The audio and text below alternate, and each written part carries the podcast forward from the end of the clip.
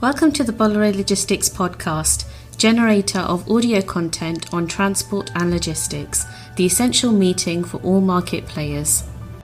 Hello everyone, I'm Émilie Clavier-Letourneau, Innovation and Marketing Manager at Bolloré Logistics.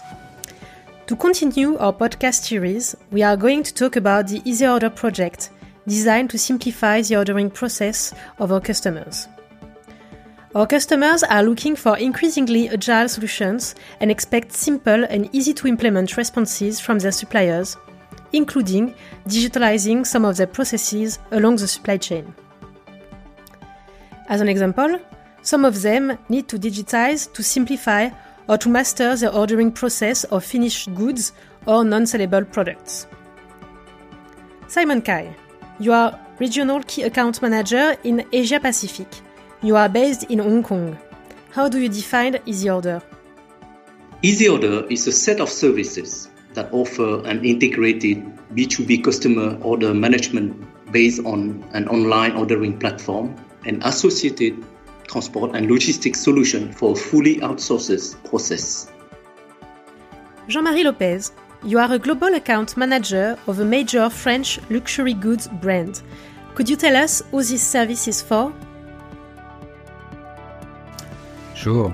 This service is intended for retailers receiving orders for non sellable products from their distribution network, from industrial companies in their sales process to their B2B customers, and from distributors for their B2B end customers. You who are at the heart of the luxury goods industry and who have set up this service.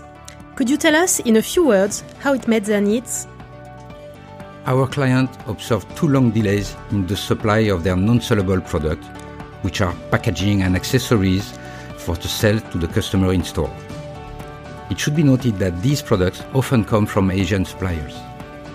These products were then coupled with their finished products on the downstream distribution chain to their distribution centers or directly the point of sales. The Easy Order platform helps streamline this ordering process, which is often not integrated into their ERP or not considered on the internal ordering platform with finished products. It also makes it possible to manage local orders and provide visibility and centralized validation based on personalized settings. Thank you, Jean-Marie. I also noted that this service can be addressed to all sizes of companies and any type of B2B orders. Simon, could you give us more details on this solution?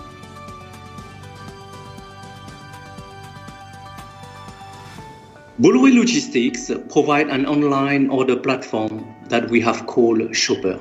It integrates a catalog of items dedicated to each customer that includes both the characteristics and the availability in stock as a B2C platform that you and I visit regularly. As we are in a B2B context, it includes user access management and an order validation module to control purchases. It then generates transport orders directly through Link, our tracking platform.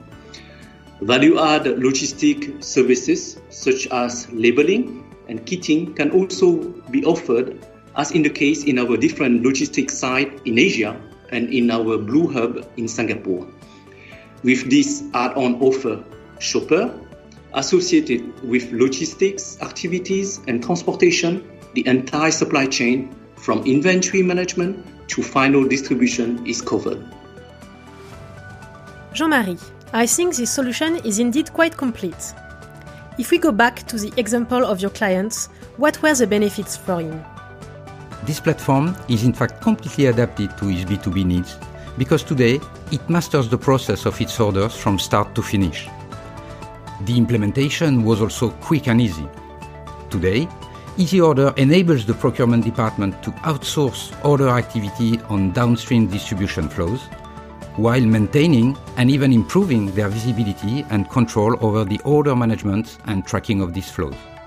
Finally, this solution provides a response to destinations markets that want more autonomy and savings despite the distance from their central purchasing departments.